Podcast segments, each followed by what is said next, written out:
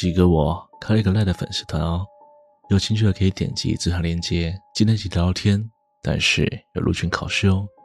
是要提示一下，答案就在虎爷跟周那两支影片里，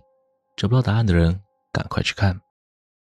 你们听说过那个大名鼎鼎的百慕达三角洲吗？那个不知道吞没了多少船只与飞机，不知道是外星人基地还是有时空虫洞的诡异海域。我相信在座的你们肯定都对这个地方有所印象。然而，你们知道世界上类似于百慕达三角洲的区域高达八个左右，其中两个就位于百慕达在地球另一端，而那个位置正是台湾周遭的海域。大家好，我是西哥，今天来跟大家聊聊台湾百慕达三角洲。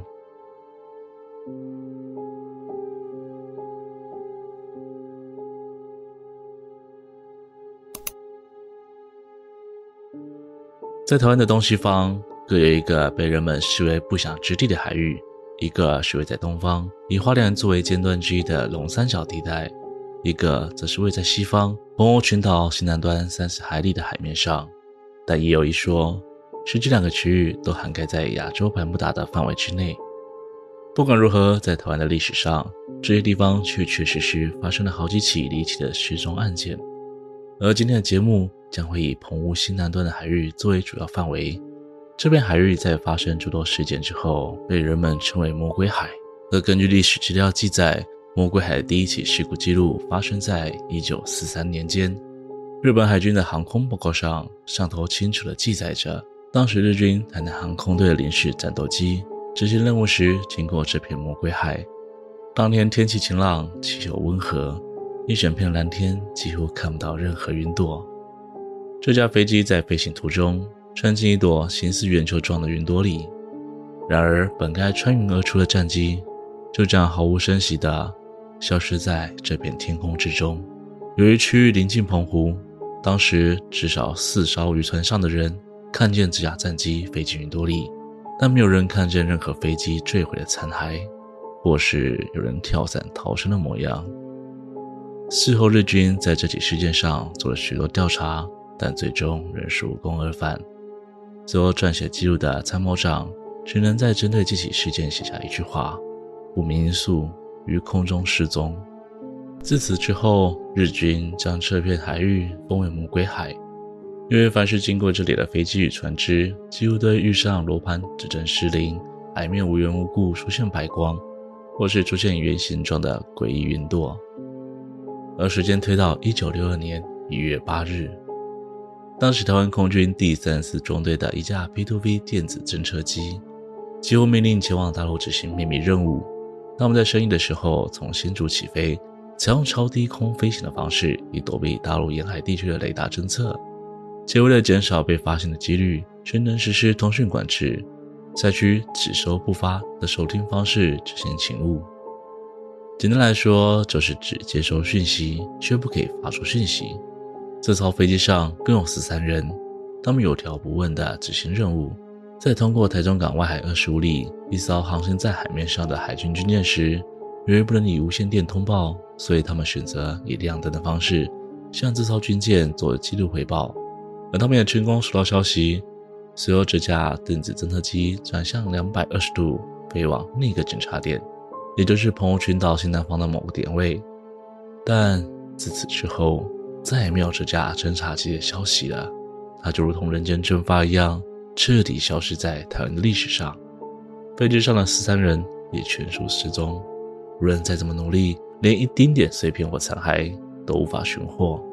经过六个月的搜寻无果后，军方彻底束手无策，只能宣布这些失踪的空军官兵全体殉职。一九六七年是国共内战史上最后一次爆发直接冲突的一天。也被称之为“一三三空战”。这场空战双方各有损失。台湾方在返场的时候，就有这么一架战斗机无故失踪。根据空军作战司令部的监听录音带显示，这架战机的飞行员为杨敬宗少校，但他并不是被敌机击落，而是在空战结束回程时发生了意外。在录音带中能清楚听到，当时杨少校仍兴奋地告诉塔台基地。但没过多久，便听到“前方云堆，我我油不够了，我要空降了。可过了几秒钟，却听见杨笑笑突然大叫一声，而雷达上代表杨笑笑的光点就这样彻底消失在画面上。直到今天，依然没有人在这片海域上找到任何一点残骸。一九八七年二月十四日，一架从台中基地起飞的 F 一零四 G 战机，在完成拦截训练之后，准备从大安溪口进入航线时，飞行员突然告知塔台说飞机有一些不对劲，接着就做出了在飞行方式中被称为“一慢慢”的动作，转向位于澎湖群岛以南的检查点。这时候，虽然飞行员依旧保持镇定，但当他准备再次转向基地，地面上雷达管制员就再也找不到这架飞机了。而同年三月二十九日，一架 F 一零四 J 在进行试飞时，由于当天的气候状况不佳，飞行员获得允许后更改航向，决定前往另一个飞行空域，也就是澎湖群岛南方的靶场上空进行试飞。当天驾驶战机的是一位资历尚浅的飞行试飞员，起初状况一切正常，但就在准备进行超音速飞行测试时，地面却突然收到他惊慌失措的求救声。有人在追我，失控！我要跳伞。地面原本试着要安抚这名试飞员的心情，告诉他这些全都是错觉，但无线电就断在了这里，再也无声无息。